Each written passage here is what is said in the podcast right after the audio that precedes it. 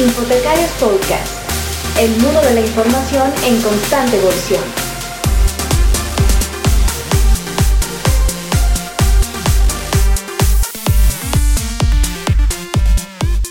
Hola amigos, muy buenos días, buenas tardes, buenas noches, en función de dónde nos vean o dónde nos escuchen, es para nosotros los locos del podcast volver nuevamente por aquí con ustedes. Y bueno, el día de hoy me acompaña mi buen amigo Santiago Villegas. ¿Qué tal Santi? ¿Por dónde te encuentras el día de hoy? Muy bien, todavía confinados en Cali, mi querido Saúl. Ustedes ya no tan confinados en Madrid, ¿no? Según he sabido. Sí, justamente es lo que nos comentaba nuestro invitado el día de hoy, que es eh, un, personaje auténticamente, todo un eh, influencer de las redes sociales, me da la impresión. Y bueno, te cuento un poquito sobre, sobre lo que sabemos de él. Yo creo que hay mucho más, pero un poco eh, de una manera breve. Él es el jefe de la biblioteca de la Facultad de Traducción y documentación de una de las primeras universidades aquí en España, de la Universidad de Salamanca. Ha participado en comités científicos eh, de revistas eh, en ciencias de la información como ACIMED, editor de la revista EPI y del portal ELIS, gestor de diferentes herramientas, eh, listas de distribución como Infodoc y muy conocido por ese por ese, esa herramienta o ese blog que seguimos también, blog Universo Abierto. Ha sido también docente, tallerista, ponente, líder de opinión y muchas otras cosas más. Julián, Julio, Julio Alonso Arevalo, bienvenido, un gustazo tenerte por aquí. A lo mejor nos faltó por ahí algunas cositas, cuéntanos un poco cómo estás. Muy bien, estupendamente, la verdad, hablando de lo que nos gusta, que es de biblioteca, ¿verdad? Y encontrándonos de forma, aunque sea así virtual y de cara a cara, con tanta gente querida y conocida que nos sigue y demás, pues encantado la vida. Sí, bueno, hay varias cosas. Yo también, pues me dedico a publicar, escribo. Eh, normalmente tengo 12 libros publicados, algunos con tres ediciones, como el Manual de Fuentes de Información. El último que he publicado es un libro que me gustaba hacer mucho, era uno dedicado a historias, historietas, citas y demás sobre la lectura, los lectores, a través del mundo de la literatura, de las artes, de, la música. Y el siguiente que voy a hacer, que es una segunda parte de esta, está dedicado a las bibliotecas y a los bibliotecarios, a qué imagen tenemos o tienen de nosotros en, en la literatura, en el arte, en las canciones, en la música, todo eso. Entonces, estoy en esa fase un poquito de contar cosas que me apetecen, que es lo que me gusta, que es mi profesión, ¿verdad? Qué bueno, y ese último libro de la, de la, imagen bibliotecaria es muy interesante. Justo estábamos hablando, para pasar a las, a las preguntas que, que, habíamos conversado eh, off the record, el, el, eh, hace una semana o tal vez un par de semanas estábamos hablando de un icono, de hacer un emoticón de un bibliotecario. Decíamos, pero el problema cuando hacemos un emoticón de un bibliotecario es que tenemos que recurrir al prejuicio, tenemos que recurrir a, a, cómo, a ese imaginario del bibliotecario. Así que seguramente leeré tu libro, Julio, estaremos muy pendientes de, de, de esa recopilación histórica de lo que piensan otros de que somos los bibliotecarios. Sí, sí, exactamente. De cómo nos vean, de cómo nos imaginan. Claro, normalmente hay una visión como muy tradicional y es en sentido femenino, como todos sabéis, pues con lo típico, típico de mala leche, como digamos aquí en España, gente aburrida, pero no, todo lo contrario. Luego te encuentras sorpresas y si te encuentras, por ejemplo, algún autor, por ejemplo, que ha hablado de bibliotecarios como Murakami, concretamente bibliotecarias, y muy bien y muy en positivo. Tiene tres libros, Haruki Murakami, el autor japonés, que habla de bibliotecarias y que se enamora de ellas, además, de las tres. Kazka en la orilla, la biblioteca secreta, son tres personajes que están en sus libros y que hablan de bibliotecarios. Y es un recorrido, será un recorrido, lo editará Alfagrama, quizás para el próximo año, y es un recorrido pues a través de todo, de la literatura, del arte, de la música, de cómo nos ven a los bibliotecarios. Hay visiones positivas, visiones tradicionales y también eh, visiones de gente también muy inteligente, muy dedicada a la investigación, que apoya a policías, a investigadores. pues esta es un poquito la visión. Qué maravilla pues estaremos muy pendientes de ese libro. incluso por ahí Kit Richards de, Rolling Stones era el sueño de él de ser bibliotecario también, ahora que mencionan un poco esos, esos bibliotecarios y deseosos de ser bibliotecarios, ¿no?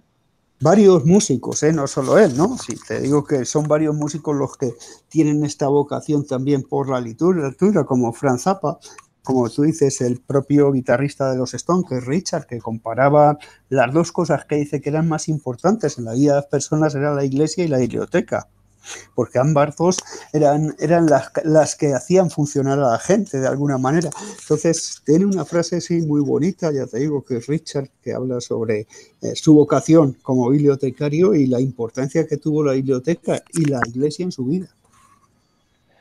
Bueno, eso es muy interesante, sin duda, pues pero... y luego decía que, que una de ellas pertenece a los hombres y otra a Dios la que pertenece a los hombres o que es creación de los hombres precisamente es la nuestra. Luego músicos como Franz Zappa, por ejemplo. Franz Zappa llegó a decir que si tú quieres aprender no vayas a la universidad. Si quieres aprender, vete a la biblioteca. Pero si quieres, y dijo literalmente, perdonen, echar un polvo, vete a la universidad, pero si quieres aprender, vete a la biblioteca. Maravilloso. vamos a tomar nota de esas frases, no las conocíamos, está muy bien, está muy bien. ¿Qué ibas a decir, Saúl?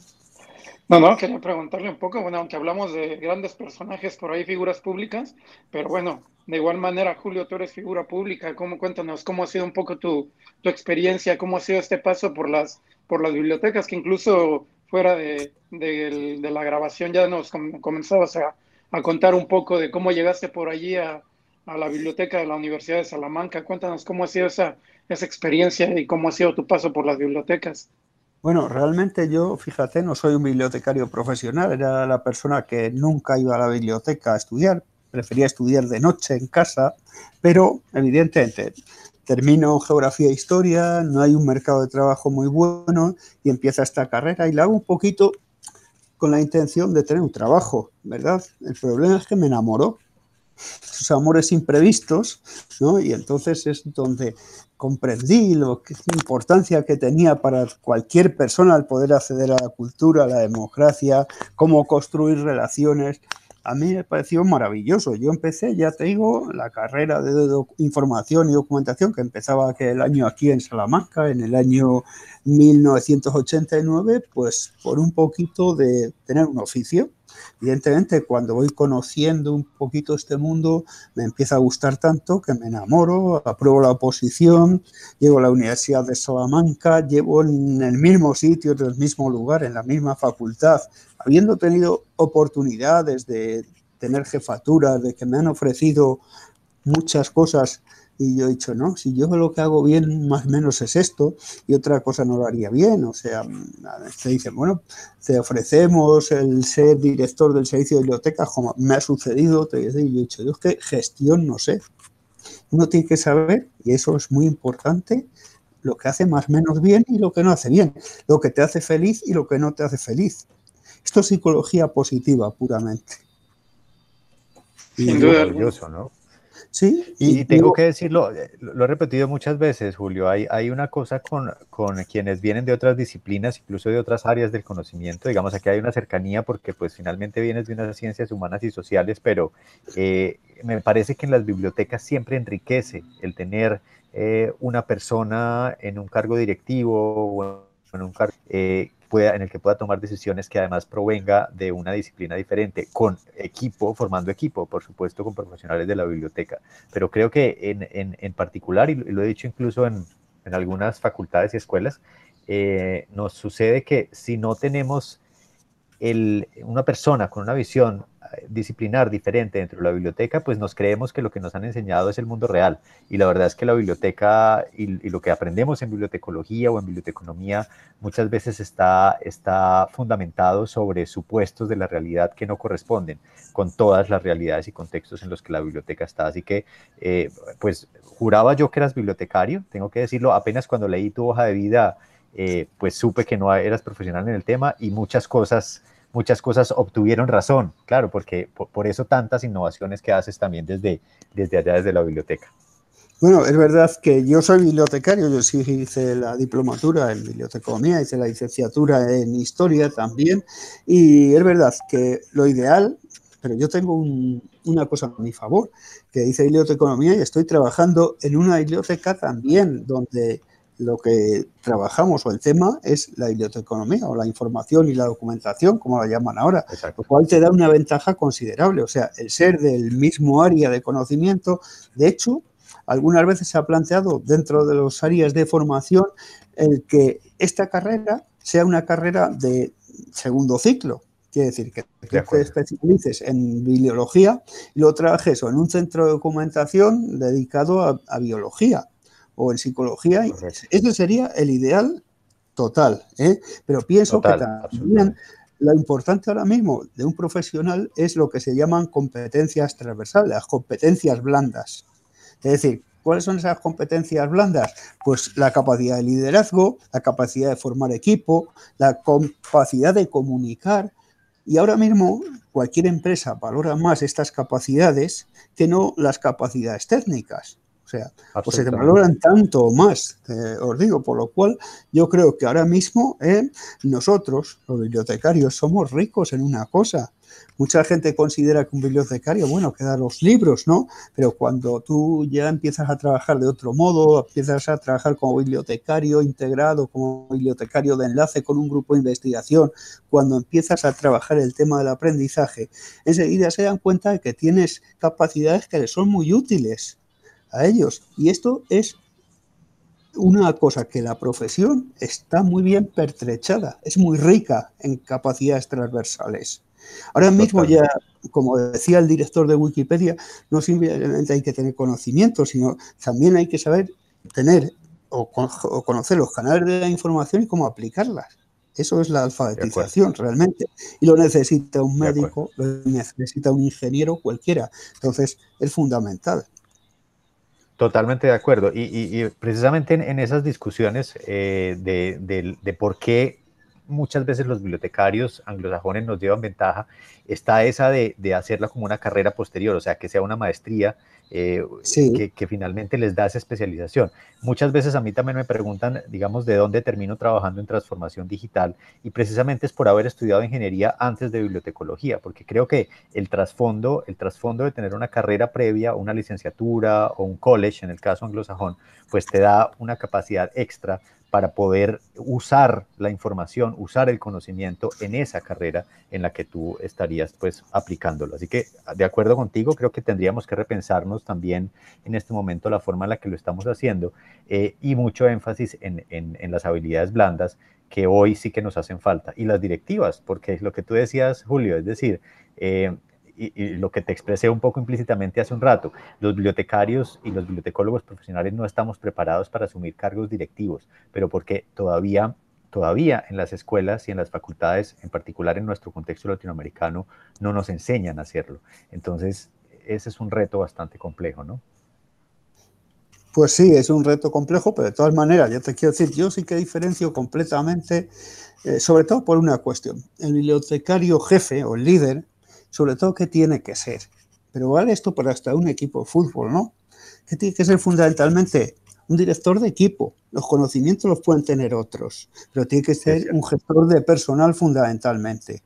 Capaz de llevar al personal un poquito aquellas líneas, sacar lo mejor de cada uno de ellos. Eso es, yo creo que lo fundamental en el tema de los gestores, que puede ser un bibliotecario profesional o no puede serlo, puede ser simplemente un gestor, pero el tema es que él sepa sacar del equipo que tiene lo mejor, sepa comprometerlos con su trabajo, tengan el apoyo de esa persona.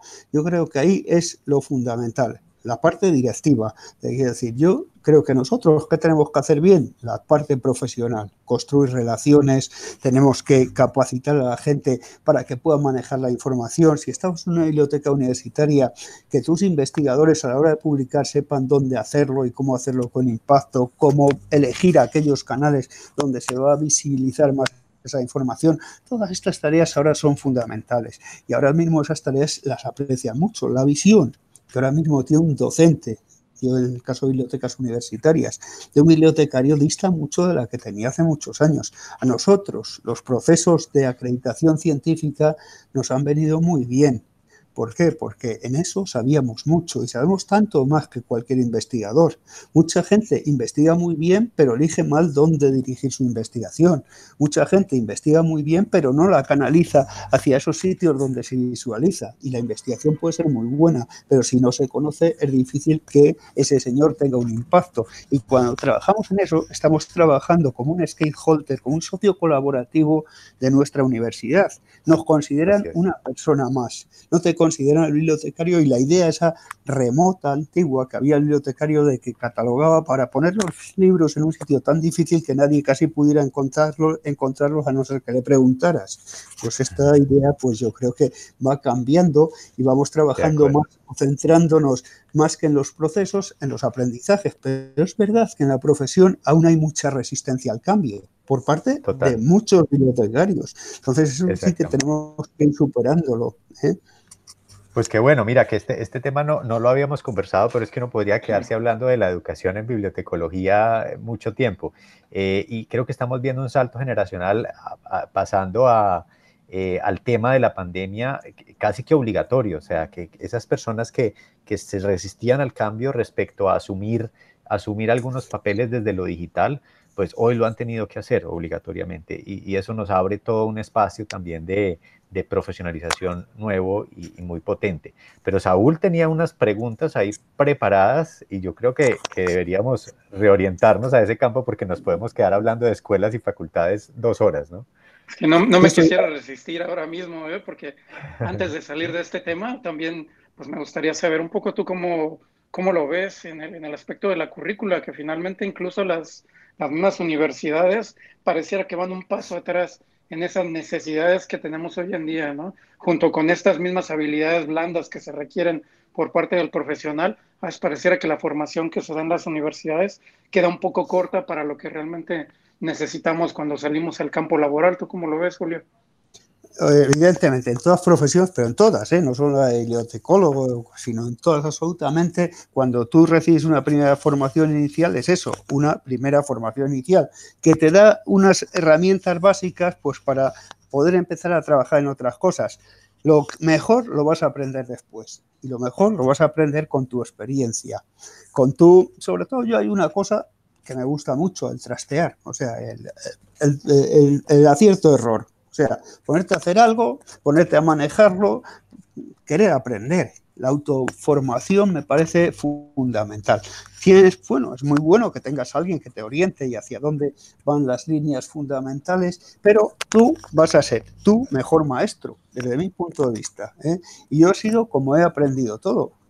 ¿Qué es lo mejor? Una persona que tenga curiosidad. Cuando tienes curiosidad por cómo funciona esto, yo dice muchas veces, bueno, tú es que, claro, trabajas en muchos ámbitos, trabajas en el tema ciencia abierta, pero también puedes trabajar biblioteca del futuro. A mí es que me interesa todo y me interesa y estoy leyendo todo el día informes porque tengo curiosidad con eso, con los recursos educativos abiertos, con cualquiera de las cosas, con la gestión de datos de investigación. Entonces, no puedo dejar de parar en eso y luego pues escribo de esa experiencia que yo he tenido, de ese conocimiento que he adquirido. Sobre todo me gusta mucho y mis artículos fundamentalmente no son tanto de investigación como de sistematización o sea, artículos que no tanto se centren en lo que hace normalmente la academia, que quiere decir que suele ser como muy formalista, muy conceptual, sino también en esa parte un poquito entre la experiencia y el comunicar a la gente que esto es importante. ¿Y cómo se hace eso? Eso es lo que yo creo que para mí es mejor que el tema que hacen, por ejemplo, pues normalmente un docente de bibliotecología donde muchas veces él no ha tenido ni siquiera la experiencia básica de trabajar en una biblioteca.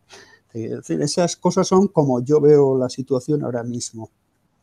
Pero además, sin duda, sin duda, Julio, eso es, de eso da cuenta tu blog y de eso da cuenta tu vida digital, de ese papel de divulgador eh, de divulgador de la ciencia y de divulgador de, los avances, de sistematizador, entendiendo que en tu blog siempre podemos ver eh, esas lecturas recomendadas, una sinopsis muy buena sobre libros que seguramente muchos terminamos leyendo gracias a esas sinopsis que nos haces, que entre otras cosas yo no sé cómo alcanza uno a leer todos los libros que publicas ahí, o sea, e, eso, es como la pregunta clásica, ¿eres bibliotecario y te has leído todos los libros de esta biblioteca. Pues no, evidentemente nosotros somos muy listos. O sea, ¿qué digo? Porque somos listos. Nosotros sabemos dónde está la información rica. Para cuando yo hago una sistematización, pues, o de un artículo o de un libro, sé que hay determinados sitios, como puede ser las conclusiones, como puede ser la introducción, como puede ser el índice o sumario, donde tú puedes sacar unas, eh, unas pinceladas sobre ese recurso ¿no? Entonces, eso es, este quiero decir, en ese sentido nosotros eso lo hemos hecho toda la vida. Lo hacíamos ya con el libro cuando lo catalogamos, luego yo hice un vaciado de artículos de revista y lo hacía con esos vaciados y luego además eso a mí me da pautas, o sea, me da muchas pautas interesantes. Te quiero decir, a lo mejor yo me encuentro un estudio como me sucedió un día y esto es un caso real. Me encuentro un estudio de la Universidad de, Harvard sobre sus estudiantes. Estudio de usuarios de la Universidad de Harvard si pongo yo en mi blog estudio de usuario de la Universidad de Harvard, probablemente nadie le interese, no le interese muy poco, a cuatro o cinco que son los especialistas. Pero si yo voy a las conclusiones y me dice en las conclusiones que el 82% de los alumnos de la Universidad de Harvard no saben si una noticia es verdadera o real y si tiene una imagen creen que es más real que si no la tiene, pues claro, ahí claro. el titular. Ese día entraron a ese post 23.000 personas. Imagínate. Puse, eh, los estudiantes de la universidad más importante del mundo, el 82%, desconocen cuando una noticia es real y es falsa. Yo creo que aquí entra el proceso claro, la, la, curaduría, ¿no? Eso es Terminas aprendiendo también, claro. Claro, enriqueciendo el texto y, y, y, un poco de mercadeo también, porque finalmente, pues... Es, claro. Sí, sí, poner una imagen atractiva llama la atención cuando vivimos en un mundo completamente visual, el saber poner los metadatos y describir todo lo que tú estás poniendo ahí, eh, desde nombres, desde eh, palabras clave, te quiero decir, el cambiar el título, retitular, eso es todo curaduría de contenidos que hace que eh, una cosa que en principio puede ser trivial para muchas personas les llame la atención. Luego ya que entren al contenido y, y, y, digan si les apetece leerlos o no, pero bueno, más o menos sería eso. Oye, lo interesante es cuántos Julio Alonso existen, porque lograr controlar universo abierto, eh, las diferentes fanpages que existen de Facebook, redes sociales, Twitter, ser jefe de la universidad, de la biblioteca de la universidad, hombre, esto y tener una familia y una vida más, sí, sí. yo creo que bueno, es un hombre. ¿eh? Es, es, está ahí también don Julián Marquina, que también hace muy buena labor, como veis, Enrique Navas, hay, hay, gente, nosotros, yo estoy orgulloso de mi profesión, porque casi toda la gente que me encuentro que está haciendo cosas, la está haciendo con pleno compromiso, con pleno convencimiento de lo que está haciendo, con una gran vocación, y esto creo que nos hace grandes en la profesión. Habrá gente que no, pero en general es verdad que es así. No sé si muchos hacen lo que hago yo o lo que hace Julián o lo que hace la gente más así un poco visible, digámoslo. Hay gente que hace cosas muy buenas, pero luego a lo mejor no sabe tampoco transmitirlas. Una cosa que a mí siempre me ha interesado, siempre, siempre, es crear comunidades. Yo ya empecé en el año que empezó la, el blog con, con, la lista de distribución, que teníamos una lista de distribución aquí en la Biblioteca de Castilla y León, con, con, un, con, una, con, con una lista de distribución que se llamaba Infodoc, que sigue existiendo han perdido pie sí. las listas un poquito, pero siguen existiendo como mecanismo de comunicación. Yo ahora soy, eh, soy director de Infodoz, que te, eh, ahí trabaja Julián Marquinas, trabaja Enrique Navas conmigo, y luego también soy eh, eh administrador de Iguetel. Entonces las listas siguen, estamos o seguimos estando ahí y mucha gente se informa todavía por listas de distribución. Yo sí que di el salto y lo vi rápidamente que Facebook era muy apetecible que nos iba a gustar. Recuerdo que tengo un amigo que trabaja en Estados Unidos que me contó, uy, Facebook está teniendo mucho éxito en las bibliotecas, Jesús Alonso Regalado concretamente, de la Universidad de Albany. Y yo decía al principio, bueno, es que los españoles somos distintos, esto de poner la foto, ¿no? Pero enseguida pegué ahí el salto y ahí empezamos a construir comunidades, que es de lo que se trata un poco, de construir comunidades, de transmitir el valor de nuestra profesión, eso es una de las grandes líneas ahora, por ejemplo, que se está teniendo en bibliotecas, el transmitir el valor de lo que hacemos y cómo lo hacemos. Eso lo está haciendo ACRL, eso lo está haciendo ALA, porque un problema importante para nosotros siempre ha sido la invisibilidad. Y ahora nos hemos sentido más valientes y nos hemos puesto ahí en, el primera línea, en la primera línea de las redes sociales a poner información que le interesa a mucha gente. Claro, yo creo que aquí también eh, los bibliotecarios suelen comunicar poco lo, lo, que hacen, sea bueno o malo, muy bueno, y eso a veces hace falta, ¿no? El, el poder mostrar qué es lo que están haciendo realmente.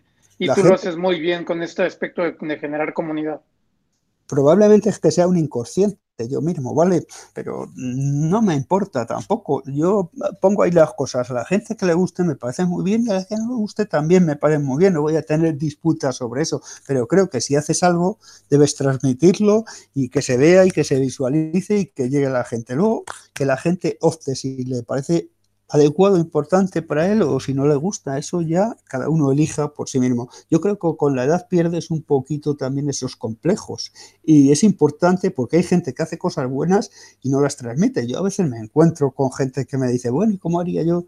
Yo ponlo aquí, ponlo allá. Yo hace un rato había una conferencia de Enrique Muriel sobre derechos de autor y me comentaba eso precisamente. Me da un poco vergüenza, pierde la vergüenza y ponlo. Si lo vas a hacer y va a ser público, pues que se enteren todos. Claro que sí. Bueno, y también algo, algo por ahí que es interesante es que hay, que hay que replicar y hay que hablar un poco también de la parte negativa, ¿no? De dar a conocer en dónde se está fallando. Esa, quizás hablábamos por ahí en algún momento en Infotecarios también de, de hacer una base de datos de, de fallos, de, de todas las cosas que salen mal, porque al final, para que algo sea exitoso, tuvieron que salir muchas otras mal, seguramente, ¿no?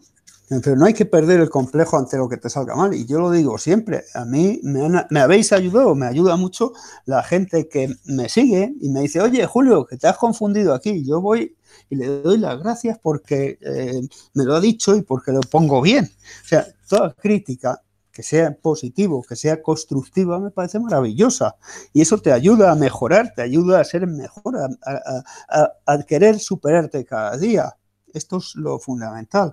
Lo malo son las críticas ácidas y negativas que no van más que a destruir, pero esos no le tienes que hacer ni caso. Punto. Y final, bloquea.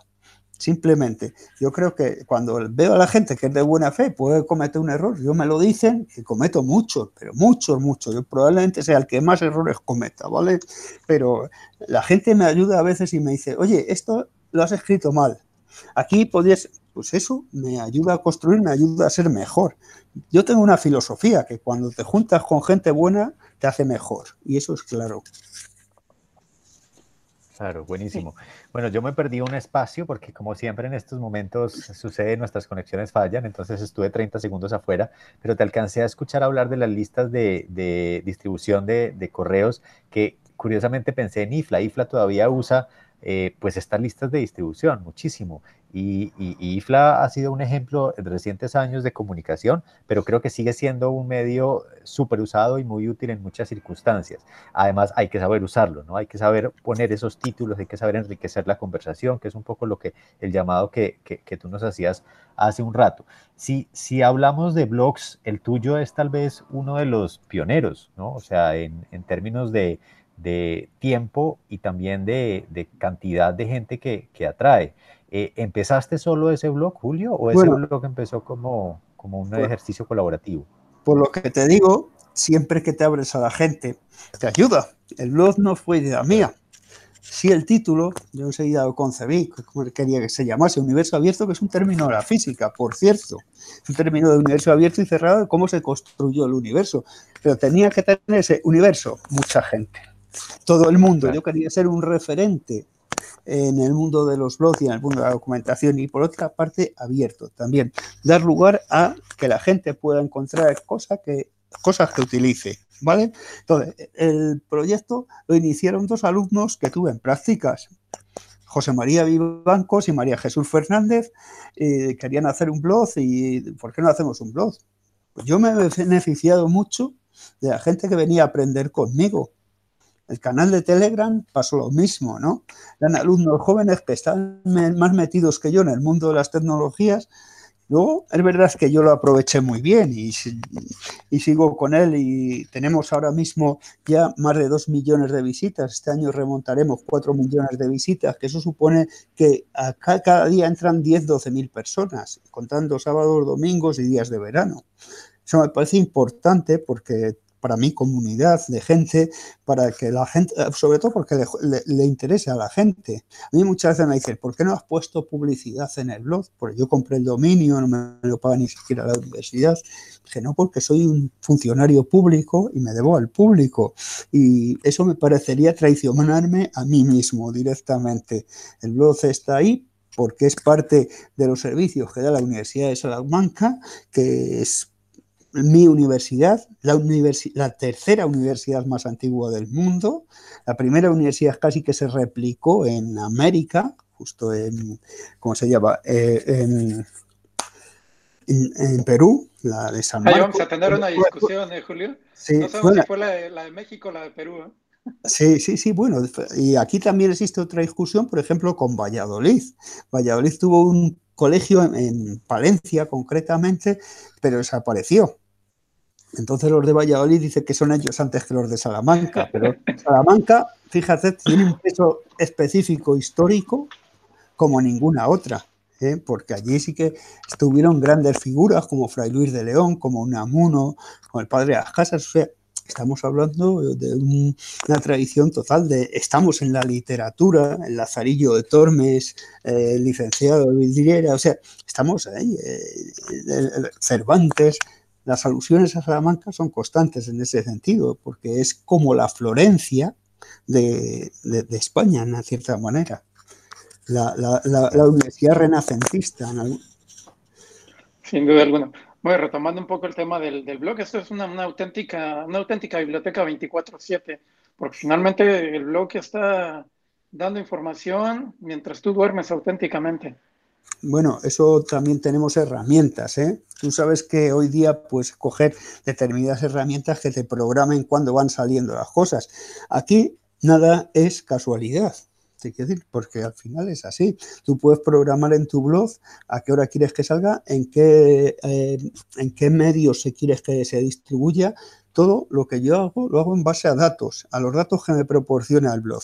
Yo cuando tengo una buena noticia, una noticia estupenda, de esas que dice va a interesar a mucha gente, ya lo sé porque voy mirando las estadísticas día a día, o sea, tomo decisiones basadas en datos, como se dice, ¿no? Entonces, tengo muy claro que los miércoles a las 5 de la tarde es cuando más gente entra. Entonces, si yo tengo una buena noticia, la coloco para ese día. Si es verdad que eh, a veces estoy leyendo y estoy aquí en casa. Normalmente trabajo con dos herramientas que me traen las noticias más importantes, que es Feedly y Flipboard. Son dos aplicaciones móviles que recogen información, una a base de sumarios RSS, pero la otra a base de etiquetado y de lo más importante que ha habido en el mundo sobre esa etiqueta que yo he puesto ahí, que puede ser Information Literacy o puede ser software libre o sea cualquier otra cosa. Entonces, yo las mejores noticias las recojo. Me sucedió una anécdota impresionante. Estuve a la Feria del Libro de Guadalajara hace ya unos años, en 2016, y me dice un bibliotecario conocido que me quiere conocer el jefe de la biblioteca de Harvard. Harvard es la primera universidad del mundo. Y dije, ostras, ¿y cómo me conoce a mí este señor? Me saludó y me dice, más o menos, me vino a decir que me entero muchas cosas por tu blog antes que por blogs americanos. Maravilloso. Bueno, y me gusta mucho, Julio, escucharte hablar de dos herramientas que uso cotidianamente también. Tengo que decirlo, no como tú para compartir. Yo tengo que aprender a compartir más y mejor, porque eso no lo hago, Leo, pero sí uso hace muchos años cuando cuando Google eh, Reader desapareció, que era mi fuente RSS favorita, pues me pasé a Feedly y Feedly hoy tiene todas mis fuentes RSS ya más o menos organizadas con esa obsesión que tenemos los bibliotecarios. Pero bueno, es interesante que la recomiendes para que, para que la usemos como una herramienta también para compartir y terminar ese proceso de curaduría de contenidos. Eh, hablando de los blogs, un poco para, para, para eh, cerrar o para darle paso a otro tema que tenemos contigo. Eh, si alguien quiere abrir un blog hoy o si alguien quiere comunicar mejor la, profesión o comunicar mejor lo que hace, ¿Tú le recomiendas que un blog, le recomiendas redes sociales o qué le recomiendas a esa persona? Eh, eh, yo, para mí, la herramienta base de lo que yo hago es el blog. Yo tengo por ahí un esquema, está publicado más en la revista de bibliotecología mexicana, no sé cómo se llama, eh, investigación bibliotecológica, y ahí tengo un esquema cómo fui capaz de, sin gastar un dinero, ni un duro, como decimos aquí en España, un duro sino gastar dinero, montar un sistema de información en base a varias cosas a canales RSS, en base a redes sociales, en base a un blog, en base a gestores de referencias para recopilar información y cómo todo eso lo puedes unir. Son herramientas distintas que yo fui probando, fui testando y fui configurando un sistema de información que me ha dado resultado y yo creo que en positivo por las visitas, por todos estos datos que ahora mismo tenemos. Ha sido un proceso de muchos años donde vas consolidando, vas probando con esto, sale otra cosa mejor. Te quiero decir, eso es como yo sigo trabajando, pero la herramienta central ahora mismo para mí es un blog.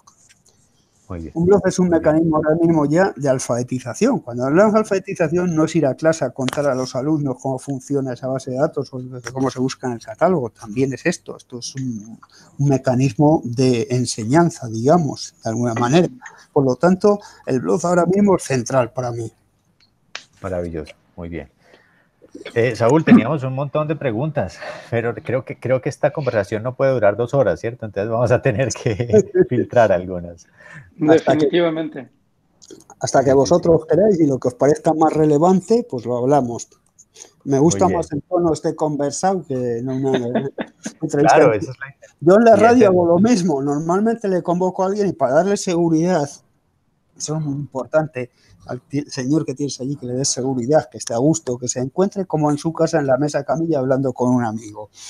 Les mando las preguntas, pero luego, según vamos hablando, creo que es más enriquecedor el diálogo. Eso es Planeta Biblioteca.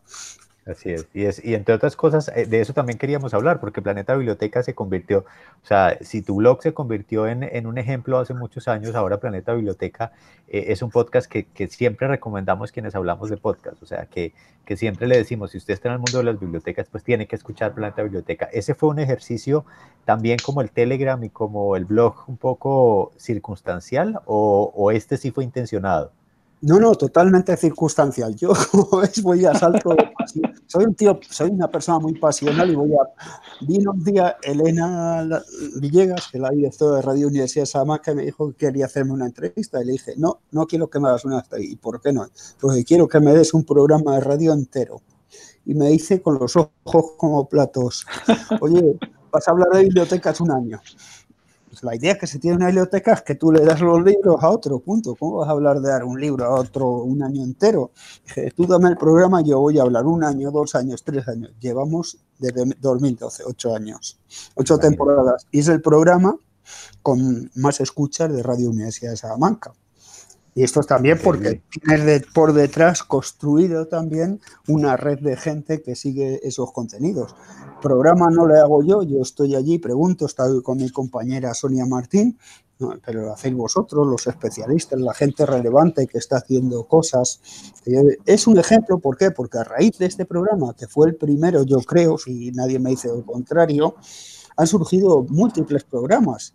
O sea, ya me han entrevistado de México varias veces, de Colombia, de Argentina, de programas que se iniciaron en la radio, porque antes el programa típico en el que salía un bibliotecario eran esos 10 minutos que le daban para recomendar un libro pero no para hablar con un investigador sobre cómo investiga o para hablar de alguien sobre humanidades digitales o cualquier otro tema. Entonces ese fue el cambio, porque sí que había programas de radio donde llamaban al bibliotecario de la pública que recomendase los libros de esa semana. Nosotros sí hacemos una recomendación de libros, el invitado pone una canción en medio del programa, pero la dinámica es otra. La dinámica es entrevistar a alguien que está haciendo cosas relevantes para que las dé a conocer, para que las conozcamos todos.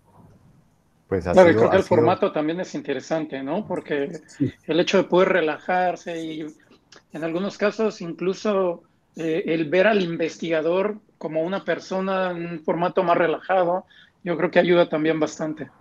Es que la, biblioteca es un medio de comunicación, como la radio, entonces concebida como tal. Y ese fue el salto de lo que se hacía antes y lo que empezamos a hacer nosotros y que ya muchas otras universidades empezaron a replicar. Quiero decir, yo recuerdo pues, que la Universidad de Cádiz, aquí en España, lanzó el programa, vino la persona que estaba interesada, mi universidad, a, hacer un programa con nosotros, otro la Universidad de León. O sea, ha surgido así. Luego, a nivel internacional, y cada vez que he viajado a Argentina, que he viajado a México, que he viajado a Colombia, la gente me ha llamado, oye, que este programa surgió a raíz de que ha surgido tu programa, nos pareció una buena idea, pues eso, dices, es lo mejor que puedes dejar por el mundo. Eh, posibilidades, proyectos, posibilidades que pueden hacer las bibliotecas porque somos eso, un medio de comunicación. Exactamente, maravilloso. Y, o sea, finalmente yo creo que la mejor forma de escribirte es eso. O sea, tú, tú lo has hecho de manera, de manera un, tanto implícita o tácita en, el, en, la conversación y es que eres un divulgador, o sea, un divulgador de las bibliotecas y un divulgador de la bibliotecología. Creo que eso, es, eso tendría que decir en, en, alguna parte como un título principal para, para describirte, ¿no? Eso lo pondremos en la lápida cuando nos muramos. Hombre, pero que no, no. tocamos madera, tocamos madera. Se nos falta todavía, espero que nos falte un montón, así que bueno, eso, hay, que, hay que seguir aprendiendo de Julio por muchos años. Muy bien, adelante, Saúl. Bueno, otra de, los, de las líneas de investigación que maneja muy bien Julio es el tema de los libros electrónicos. ¿Tú cómo ves este, este futuro y no tan futuro? Porque finalmente hoy en día parece que las bibliotecas han impactado a través de este proceso, de, esta pandemia que hemos tenido eh, con todo el material electrónico que tenían. Entonces, ¿cómo ves este, este libro electrónico y el empujón que literalmente recibieron todos los bibliotecarios hacia el mundo digital? Ante todo hay que decir una cosa, y con esta disputa falsa, como yo digo, creada artificiosamente por el interés de los medios de comunicación, de que el, si libro digital, si libro en papel, un libro fundamentalmente es un libro, esté el soporte en una pantalla o esté el soporte en una hoja de papel. No hay diferencia, o sea, porque es el contenido lo que me, va a apasionar quien me cuente una historia o cualquier otra cosa, es decir, me es indiferente que sea en uno u otro relato. Pero, ¿qué sucede? Bueno, pues la pandemia, como dices, ha transformado, está haciendo una transformación acelerada de los procesos de lectura digital. De hecho, informó hace unos días las bibliotecas inglesas, había crecido el préstamo digital un 358%. Pero es que el modelo de bibliotecas ha sido el único viable. Esto es muy curioso. ¿Por qué? Os lo voy a contar. El modelo de biblioteca es el único que ha ido creciendo. El modelo de venta empezó creciendo, llegó a un tope que estaba en torno a un 9, un 10%, y cinco años de retroceso de venta de libros electrónicos. Esto, pues sí, cinco años que no se, que, iban a la baja. Ahora empiezan otra vez a remontar, ¿verdad? Pero el modelo de bibliotecas, tenemos, por ejemplo, en Estados Unidos Overdrive, que cada año cuatriplicaba, duplicaba y así ha sido progresivamente. En España, el proyecto de Biblio también. Empezó con muy pocos datos y ha ido creciendo. Sin embargo, claro, la venta al por menor no ha tenido éxito. ¿Por qué ahora mismo las editoriales se están poniendo en Estados Unidos en contra o quieren que se cobre más por los libros electrónicos, las novedades que no salgan hasta que, que, no vayan a la biblioteca, hasta que una vez esté ya consolidado, que pasen seis semanas, o sea, dos meses, una vez que ha salido el libro y no de forma inmediata. ¿Por qué? Porque el modelo de bibliotecas es el único que está funcionando, es precisamente el modelo que no querían los editores desde el primer momento estuvieron en contra. Llegó a decir el director de la Asociación de Editores Americanos que el préstamo en bibliotecas era como una forma legal de piratería. Pero vamos a hablar también de otra cosa, no solo de libro electrónico, sino lectura digital. Me parece más interesante. Cuando hablamos de libro electrónico decimos, bueno, en Tú lees en digital, le preguntas a la gente y casi un 20%, aquí en España ahora ya casi el 30%, dice que son lectores digitales. Pero si tú le dices, ¿cuánto tiempo pasas delante de una pantalla y cuánto tiempo pasas delante de un libro? Pasa el 80% del tiempo delante de una pantalla y un 20% o menos delante de un libro en papel. ¿Qué lee? Cosas distintas, es verdad. A lo mejor lee redes sociales, pero eso es lectura A lo mejor no es una lectura profunda, a lo mejor lee un blog, eso también es lectura, a lo mejor está leyendo un periódico, pero eso también es lectura, depende del concepto que nosotros tomemos. Si el concepto de lectura consideramos que son libros o son otro tipo de documentos. Y ahí entonces se invierte, se invierte que eres lector digital en un 80% y eres lector en papel un 20%. O sea, es decir, que en cierta manera este fracaso es, como dicen, un fracaso relativo. Es verdad que no ha tenido la efectividad el libro que tuvo la revista. Pero yo creo que simplemente es por un tema de extensión.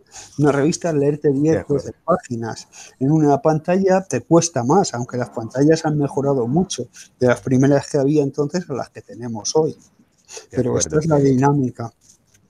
De acuerdo, y, además me, hace pensar en algo más, eh, Julio, y es que muchos de nuestros ministerios de cultura, secretarías de cultura, eh, incluso bibliotecas e institutos intergubernamentales, hablando del CERLALCO, de otros, siguen midiendo eh, pues la lectura bajo esos parámetros muy tradicionales. Todavía no, hemos, no nos hemos atrevido a integrar esos procesos lectores que si bien hoy son fragmentados, si bien hoy eh, digamos, podrían verse como, como, como con menos texto desde la perspectiva tradicional, siguen teniendo otro tipo de textos y hasta metatextos. Es decir, tendríamos que empezar a definir la lectura no solo desde una perspectiva sociocultural, sino también desde la perspectiva multiformato. Esas literacidades múltiples que ha hablado durante tanto tiempo la UNESCO pues no las hemos asumido como propias en la biblioteca. No estamos hablando lo suficiente de alfabetización mediática, no estamos enseñando que también podemos leer esas series de Netflix como un texto, que también podemos leer eh, el, audiovisual promedio, que también podemos leer el arte. Es decir, esas cosas no las hemos asumido. ¿Por qué estamos todavía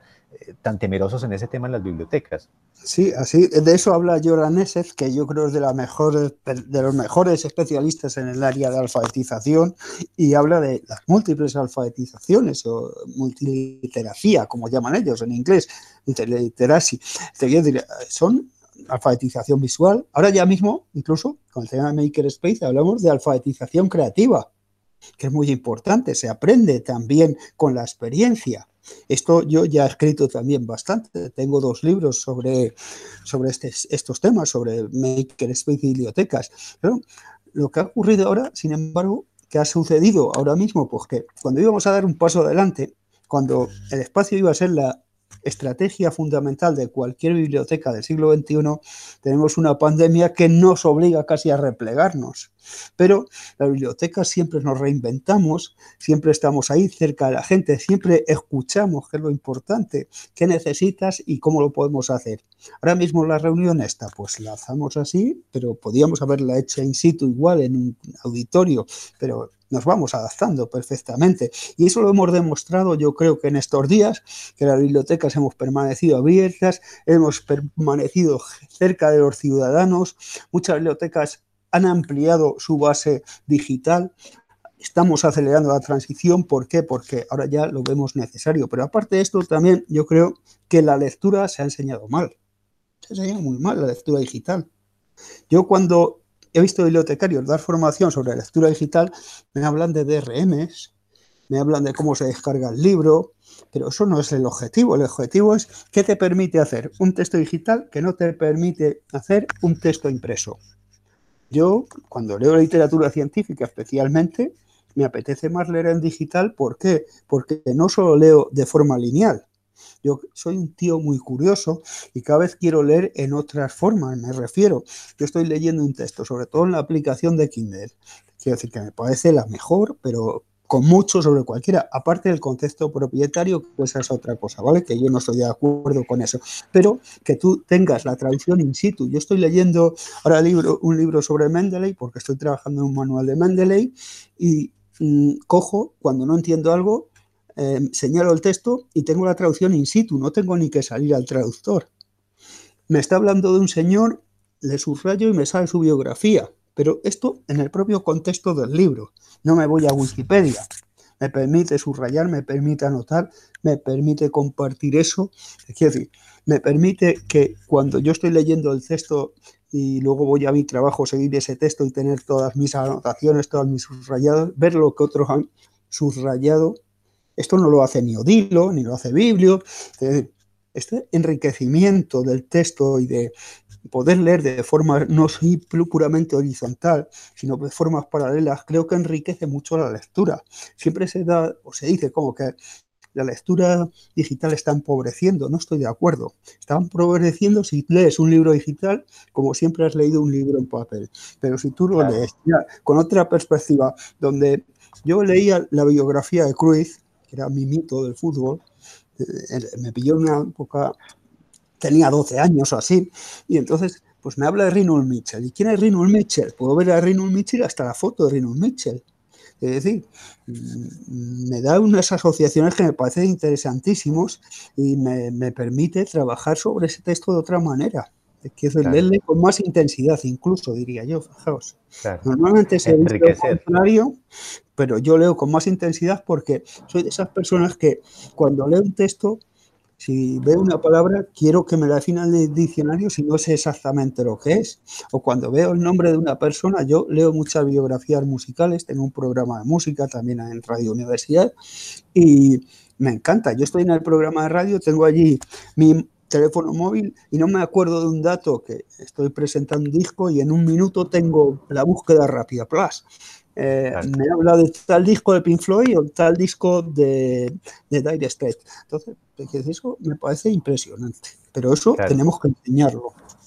Totalmente, es que eh, eh, sigues, sigues hablando de unos temas muy interesantes que dan para un montón de cosas, pero exactamente también eso digo, esa, dicotomía del final del libro, que también era la de la, virtualidad con lo digital, del, libro electrónico versus el libro físico, eh, pues es absurda, pero sobre todo viene, esas preguntas me he dado cuenta con los años, que hace muchos años me las hacen en distintas charlas, eh, que casi siempre vienen de quienes leen PDF, o sea, quienes creen que leer un libro electrónico es leer Exactamente. en, en, Acrobat Reader, ¿cierto? O sea, no han enriquecido su experiencia a través de, libros electrónicos, eh, digamos, si vamos a ser técnicamente más, más elaborados o más desarrollados, que creo que eso también nos falta, poder, a ver, nosotros hacemos parte como bibliotecarios de la cadena del libro, y, y estoy hablando del libro no como, como el libro físico, sino en general, como el contenido.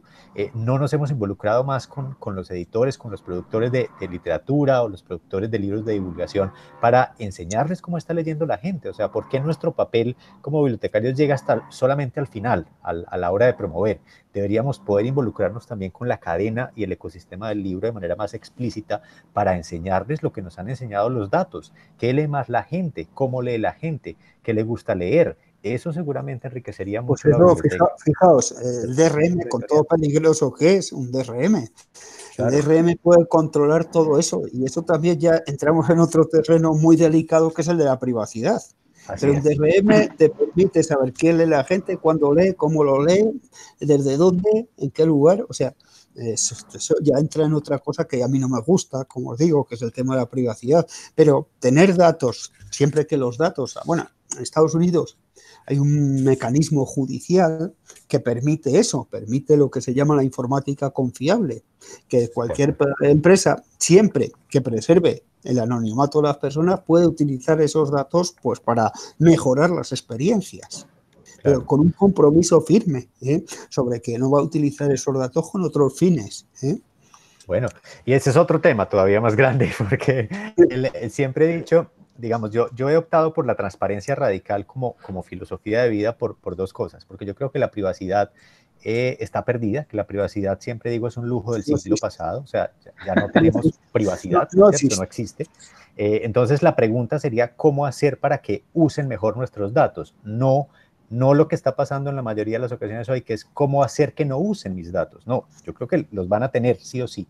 La pregunta será cómo hacer para que los usen mejor. Y creo que ese es otro papel de las bibliotecas, que muchas bibliotecas cuando hay reuniones de ALA, en los congresos ALA, ese tema es muy grande, el tema de la privacidad, y creo que tendríamos que aprender de ese tema. También como contigo estoy de acuerdo y he dicho que los, que los bibliotecarios somos de los mejores piratas de la humanidad porque hemos aprendido a, entregarle a la gente lo que busca eh, y que los DRM, casi como el modelo de propiedad intelectual hoy, tiene que repensarse en general.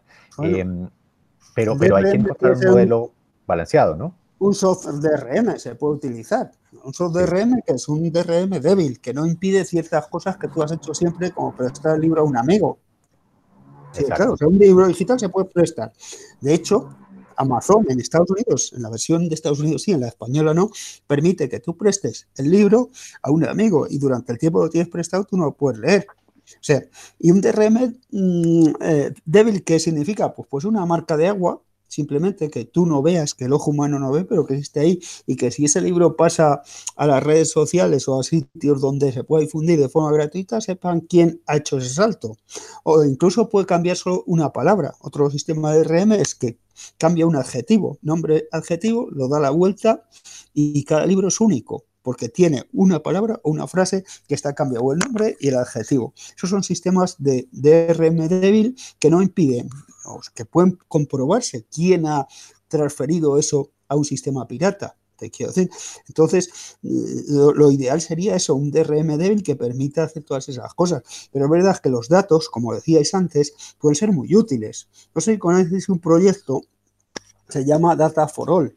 Cuando hablamos de datos, estamos pensando en matemáticos, estamos pensando en estadísticos y demás. Eh, los datos o que es la gestión de datos de investigación también puede ser para todos. Y así se llama una web que hay en Nueva York, se llama Data for All. ¿Qué nos permite Data for All? Lo que serían ciudades inteligentes, el acceso a lo que es la industria 4.0. Me refiero a qué datos puede consultar una persona en Nueva York, por ejemplo. Si a mí me gusta salir en bici y a mí me gusta salir en bici en un sitio donde la calidad del aire sea buena, puedo remezclar esos datos. Zonas de Nueva York donde se puede ir en bicicleta y zonas de Nueva York donde la calidad del aire es mejor. Mezclo, remezclamos esos datos y me da el sitio donde yo puedo ir a pasar en bicicleta que es más saludable. Pero para empoderar a las personas también. O sea, Ahora mismo ya con todos estos datos que se recogen a través de todos los mecanismos, los dispositivos que están conectados a Internet, lo que se llama la Internet de las cosas, permiten, por ejemplo, que si yo quiero montar un negocio, saber el flujo comercial que hay en esa zona, saber cuánto me va a valer el metro cuadrado del suelo, saber si tengo otros eh, negocios de competencia en el lugar y cuántos y qué densidad. O sea, permite a una persona que va a montar un negocio tener una información ya, o sea, tener datos informados para que pueda hacerlo mejor. Esto son formas positivas en lo que se puede utilizar los datos, porque ahora datos se generan continuamente. O sea, la gente no es consciente de que cuando tú tienes puesto tu ubicación, por ejemplo, esos datos están yendo a otro sitio, los datos de los usos que tú haces en redes sociales, lo que te interesa, que son patronos de comportamiento que dan un valor añadido también a las empresas para poder diseñar buenos productos, pero siempre que los utilicen en sentido correcto. ¿verdad? Y nos pueden dar información para que los ciudadanos pues monten un negocio, tengo una vida más agradable, más feliz, lo que se llaman las ciudades inteligentes, que es lo que pretenden.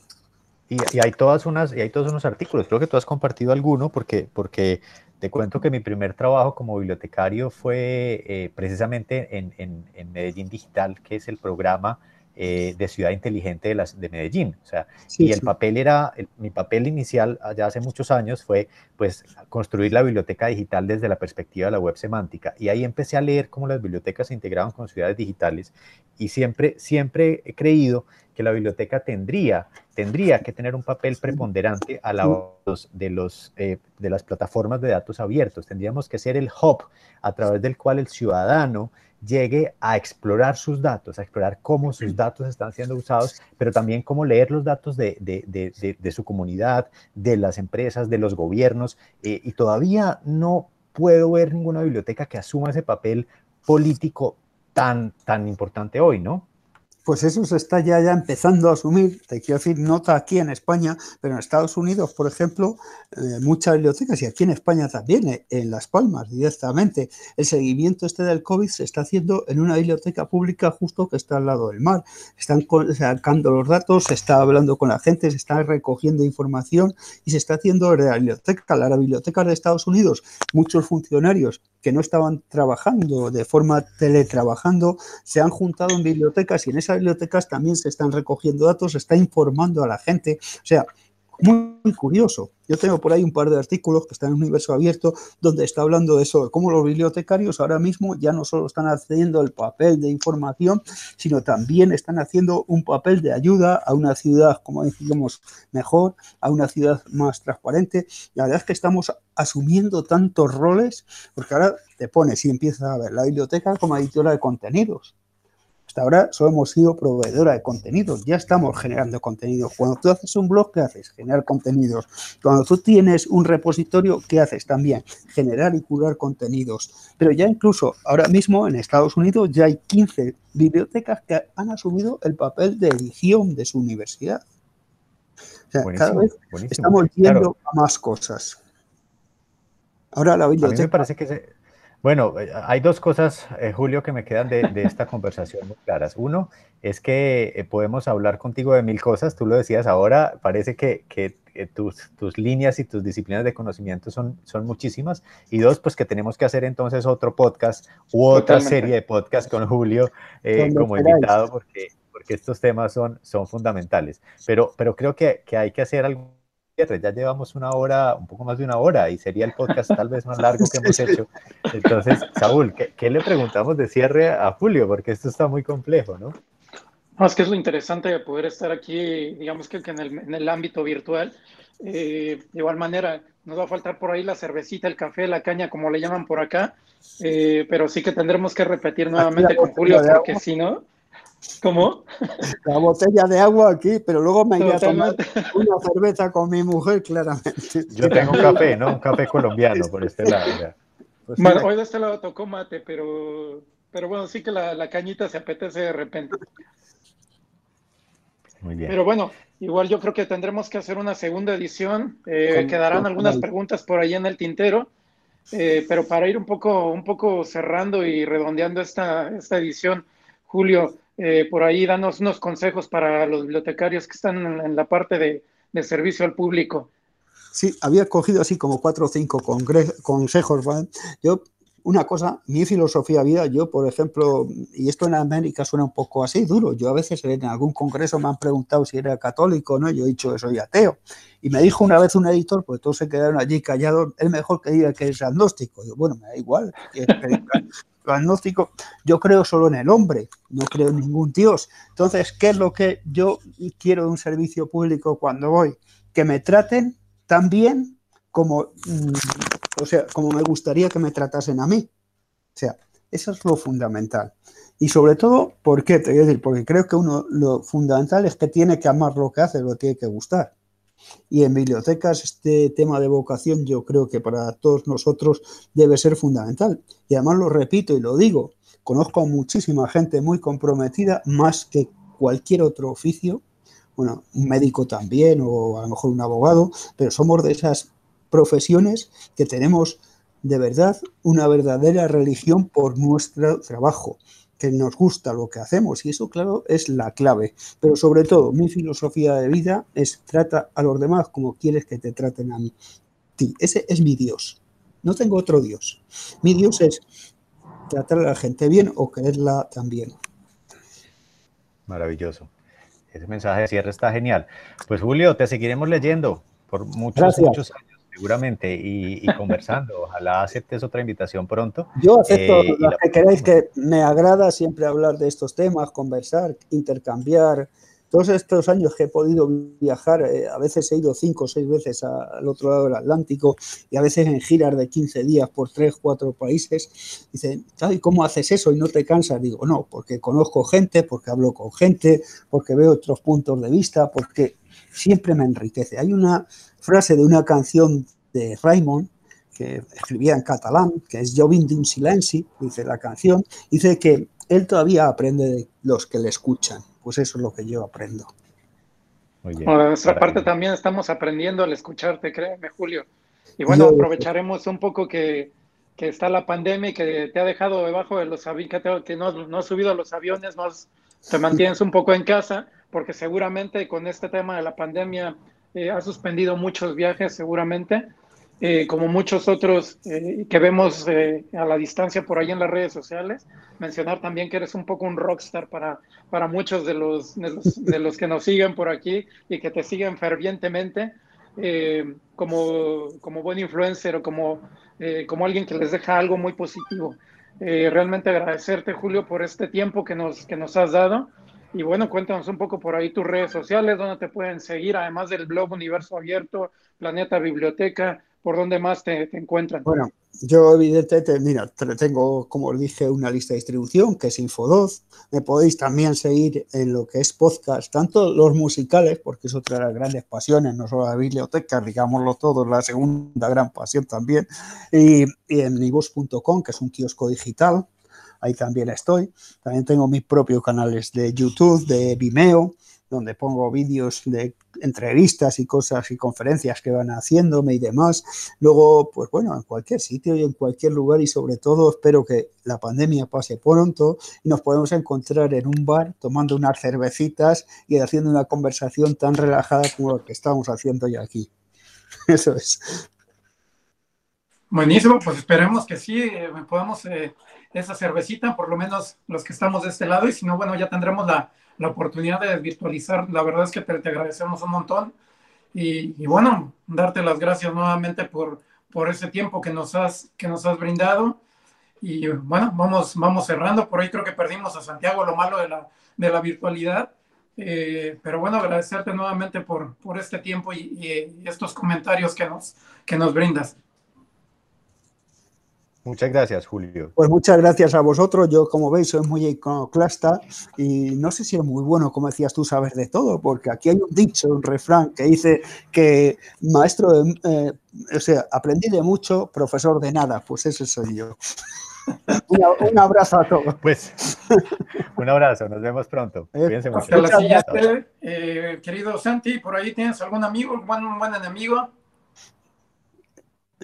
Ah, bueno, sí, no, hay que, hay que recomendar esto, como Antonio no nos acompaña hoy, hay que hacerlo por él. Por favor, recomiéndenle este podcast a todos sus amigos o a sus peores enemigos, en cualquiera de los dos casos nos funciona. Eh, y no olviden evaluarnos, eh, ponernos una, una, calificación en donde nos estén oyendo, en Spotify, eh, en Google Podcast, recomendarlo, porque eso nos ayuda a que más gente nos escuche y a que sigamos aprendiendo juntos. Totalmente. Bueno, pues muchas gracias y hasta la siguiente, amigos. Hasta la siguiente. Adiós a todos.